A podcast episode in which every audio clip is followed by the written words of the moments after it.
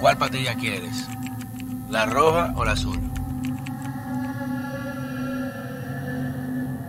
Que ustedes puedan dejarnos siempre los lineamientos para poder llegar el mensaje a más personas de lo que los medios tradicionales no quieren que se sepa o se publique. Miren, ya por fin de vuelta a nuestra tierra, el calorcito de nuestra tierra, Dios mío, me hacía falta mi estudio, me hacía falta comunicarnos directamente con ustedes y más importante, me hacía falta mi gente, que allá también en lo que estuvimos cubriendo eh, en una gira especializada por Europa por el tema de Fitur y aparte de eso otras ferias importantísimas que logramos materializar. nos encontramos en cada rato dominicanos que nos abordaban y que nos llenan de orgullo porque trabajan, porque son la mayoría, porque son la gente que hace las cosas de bien. Y de verdad que vamos a tener un recap muy cool de todo lo que logramos allá, de las entrevistas más importantes. Y como ustedes ven que el dominicano de afuera, de allá tan lejos en Europa, ve la situación en República Dominicana y ve todo lo que está ocurriendo aquí. Que es muy importante, porque muchas veces uno cuando está desde adentro, eh, aquí en la, tombo, en la tombola, como dicen, en el pelado, en el quemado, muchos no vemos o no, no, no podemos activar cosas que desde fuera otro puede ver. Y aprendimos mucho de esos dominicanos, cómo ven eh, el, proceso en República Dominicana, lo que está pasando y qué tomaría ellos para volver. Y eso lo vamos a hablar más adelante en, otro programa donde hagamos el recap. Pero en el día de hoy me obliga porque eh, estando justamente fuera, nos llegó la información de un proyecto de ley integral sobre el tráfico y trata de personas, explotación y de migrantes. Y se oye tan bonito, se oye tan lindo el proyecto que uno dice, bueno, es una ley para combatir la trata de personas. Es una ley para combatir la, eh, explotación laboral, la expresión sexual de la gente, de los migrantes irregulares. ¿Quién en su sano juicio puede oponerse a algo así? Nadie. Imposible. Pero con usted el contenido, y lo hemos dicho antes, porque eh, en eso son expertos, eh, con todo este tema de la Agenda 2030, de titular o, realizar nuevos neoconceptos que son prácticamente indiscutibles, porque tú no puedes decir ley de protección integral a la familia. ¿Quién? ¿Quién se opone a la protección integral de la familia? Pero cuando tú la ley, es contra la familia, porque el papá es el malo, la mamá lo decide, el, el niño puede... O sea, tú te das cuenta de que el título no tiene nada que ver con el contenido de la ley de lo que se busca, el, el, motivo de la ley. Igual pasa con este proyecto, que pude darme el tiempo de, leer de camino aquí al país. Y es preocupante, sumamente preocupante, sometido por el consultor jurídico del Poder Ejecutivo, Antonio Peralta, dígase por el Poder Ejecutivo, porque cuando lo somete el consultor lo está sometiendo el Poder Ejecutivo. Allá directamente depositado en el Senado de la República. Y esto Recordemos incluso que se habían supuestamente colado eh, presiones al, presidente de la Cámara de Diputados, el presidente del Senado, eh, Alfredo Pacheco y Eduardo Estrella respectivamente, de hasta con quitarle las visas, si no aprobaban el tema del aborto, el Código Penal, la ley de no discriminación, y esta ley parece que también está incluida en eso. ¿Y qué dice esta ley? Y vamos a echar para atrás. Todo esta, este bombardeo normativo que lo que busca es susanar o lo que busca es contrarrestar el fallo de la sentencia 168 del año 2013 del Tribunal Constitucional, que prácticamente ya sepultó y sentenció de de por vida los méritos de la nacionalidad dominicana y la forma de adquisición, donde ya se hizo, mira, esto sí, esto no. Recordemos que inmediatamente sale ese fallo, el Poder Ejecutivo en su momento, eh, administrado por Danilo Medina, somete la ley, la, la 1, si no recuerdo que fue la 168, eh, 16814, en la cual se hizo prácticamente un controvertido de la sentencia y se pretendió regularizar a cientos de miles de haitianos en el país eh, por la vía administrativa sin cumplir con el requisito de la sentencia. Y ya vimos el desastre que fue eso. Un plan que se gastó más de 3 mil millones de pesos y no se, le, se regularizaron ni 100 mil haitianos, porque no, no había forma, se falsificaron declaraciones juradas, se hicieron mamotreos jurídicos, miles de cosas, y no se pudo lograr el objetivo que querían. Pero antes de eso había el tema del tránsito, que la constitución definía bien claro, y se apegaban a ese concepto, no, eh, si está en tránsito y nace aquí, es dominicano, pero que no. Todo eso quedó subsanado con la sentencia. A partir de la ley 168, o creo que es la 169, si no recuerdo, eh, y, y, incluso se atacó en el Tribunal Constitucional, se habló de eso, y no se logró el cometido, bueno, siguieron el bombardeo y el ataque.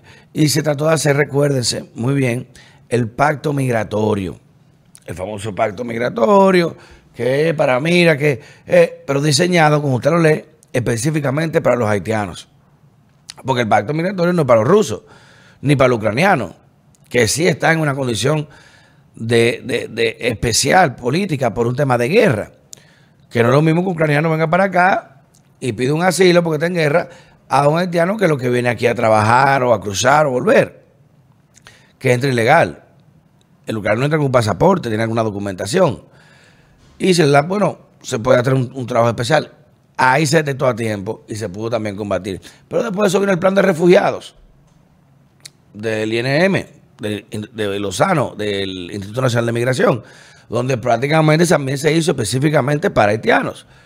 Y gracias a Dios se anunció a tiempo y también se pudo, eh, por, el, movimiento del pueblo, por el injusto que causó, se pudo parar.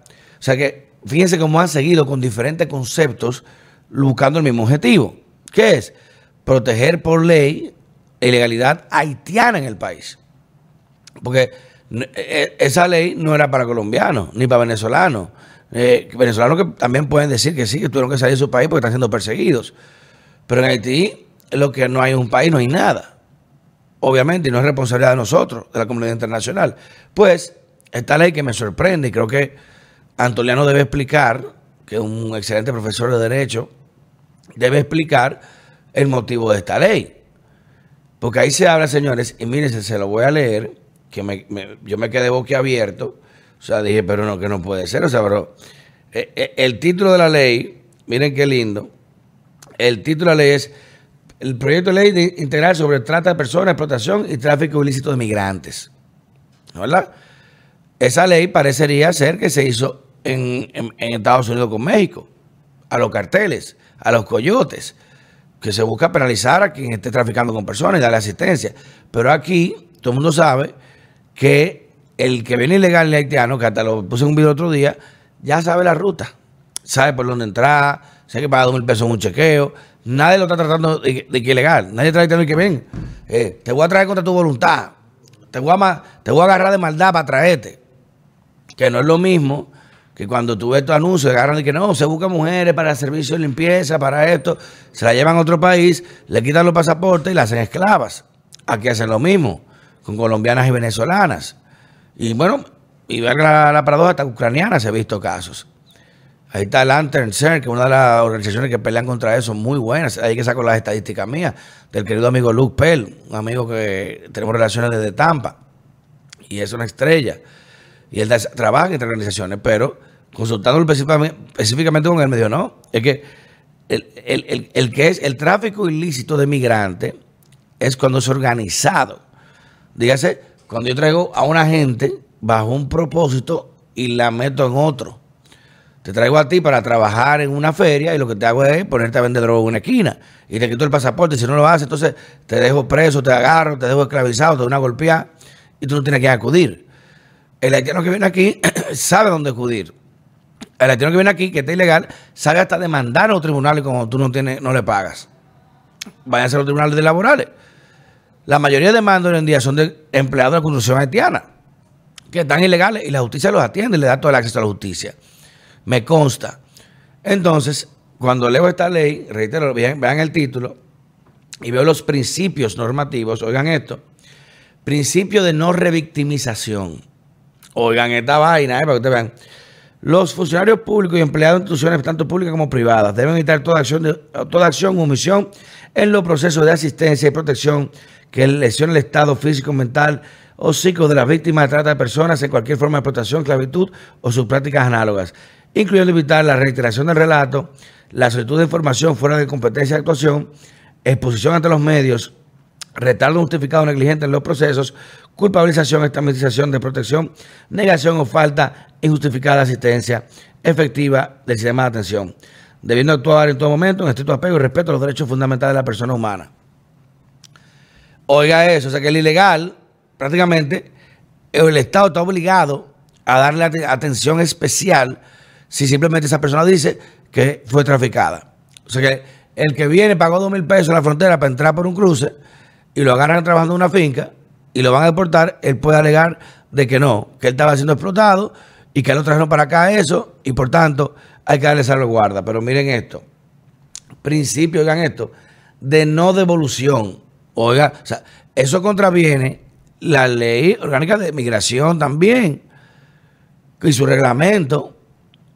Oigan esto, principio de no devolución se aplicará el principio de derecho internacional de no devolución de la posible víctima y, sobreviviente de trata de personas, esclavitud, sus prácticas análogas y cualquier forma de explotación, con la previsión de no retorno forzoso a su lugar de origen o estado previo de tránsito, la cual solo podrá realizarse por petición expresa de la víctima o sobreviviente, que en caso de optar, oigan esto, que aquí está el meollo, quien en caso de optar por la permanencia en la República Dominicana deberá ser beneficiada con la regulación migratoria y gozar de los beneficios de ayuda y asistencia social que provee el Estado Dominicano mientras dure su permanencia en el país. En caso de migrantes objeto de tráfico ilícito, este principio opera ante medio de asilo o refugio cuando su derecho de vida o libertad personal esté en riesgo de violación a causa de raza, nacionalidad, religión, condición social o de opiniones políticas. Para que usted entienda, lo que dice eso ahí de no es que al haitiano legal que agarren, como estamos deportando, al que agarren en la calle, usted no puede deportarlo. Ilegal que esté en la calle y dice, no, yo siento, yo soy víctima de trata, porque me trajeron, aunque sea mentira, no forma de probarlo, porque no tengo ni documento. El Estado debe darle ayuda social, protección efectiva, o sea, más que lo que tiene el dominicano. O sea, ahí es que yo no entiendo. Ahí es que yo no entiendo la, ambivalencia de este gobierno. Por una parte sale el presidente Abinader en la cumbre CELAC pidiendo ayuda para Haití, diciendo que República Dominicana no puede ser la solución al problema haitiano. Y por otro lado, entonces le estamos dando la solución. O sea, por un lado el presidente dice una cosa, por el Poder Ejecutivo, bajo el consultor jurídico, hace otra. Y recuerden ese proverbio, ese labio árabe importantísimo que dice que tus hechos hablan más alto que tus palabras. Por tanto, no me dejas escuchar tus palabras. Entonces yo, ¿a quién le creo? Porque este proyecto de ley lo que está diciendo es que todo el que llega a este país en cualquier condición y dice que está siendo explotado o que, o que lo trajeron para acá sin querer, que todo el mundo sabe que el que viene, el que viene para acá no viene sin querer, el haitiano que viene para acá no viene sin querer, viene sabiendo dónde va, tiene primo, familia, amigo, hermano, tío, gente que conoce y sabe dónde entrar, sabe dónde ir, lo están esperando, sabe por dónde moverse, sabe a quién pagar, cuánto es, sabe todo. O sea, imagínese usted que en Estados Unidos se aprueba una ley así. Que todo el que llega a la frontera ya, eh, como la vuelta en México y cruce, diga, no, soy víctima de trata porque el cartel me trajo y la vamos a legalizar. Los gringos no permiten esa vaina. Ahí están con la gente de, los Dreamers todavía. ¿Y por qué nosotros sí? Oigan, principio de no devolución. Las implicaciones que conllevaría eso para el Estado Dominicano una vez aprobada serían prácticamente, bueno, inconstitucionales también, porque eso es inconstitucional a todas luces. Si el, Estado Dominicano tiene derecho a proteger su soberanía territorial. Y si tú llegaste ilegal a un lugar que sí es verdad que hay víctimas de trata, porque si, si ahí me dicen, mira, ven para Haití que tenemos un trabajo para un cierre de negocio y me agarran allá, me dicen no, y me quitan el pasaporte me obligan hasta allá a trabajar, es una víctima de trata porque yo no quiero estar ahí, yo voy por un trabajo. Ahora, si soy yo que voy para allá y dame buscar para allá a ver si consigo un trabajo, yo no puedo alegar allá que me están llevando de trata porque fui yo que pagué para ir para allá, ilegal. Y esta ley lo que busca claramente es solapar o, regularizar lo que, como le expliqué, ley de naturalización, ley de regularización, eh, plan migratorio, plan de refugiados. le cambian el nombre. Ahora, ley de trata. Aquí la trata está bien especificada y, y penalizada. Pero ¿qué pasa? La trata verdadera no esto. El haitiano que viene aquí a trabajar, viene a buscar mejor vida. No, ah, que, soy explotado, ajá, y en Haití que tú eres. Y en Haití, ¿cuánto le pagan para trabajar en una finca? No hay finca, ¿cómo le van a pagar? ¿Qué hacen en Haití? No, vienen para acá a trabajar y a buscársela. Y esto lo que está diciendo es que aquel que hizo su proceso para regularizarse, que buscó su documento, que hizo su fila, que fue a migración, que pagó su impuesto, que fue, eh, que fue allí, se hizo la prueba médica, hizo su dato biométrico, que ese es un mierda.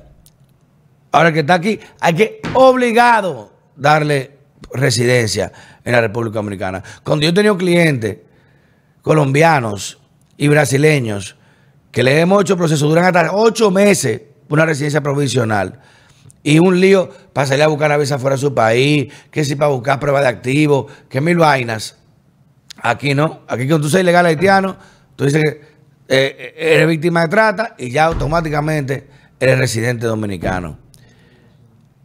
Presidente Abinader, estamos en un año electoral. Y ni siquiera por el tema electoral.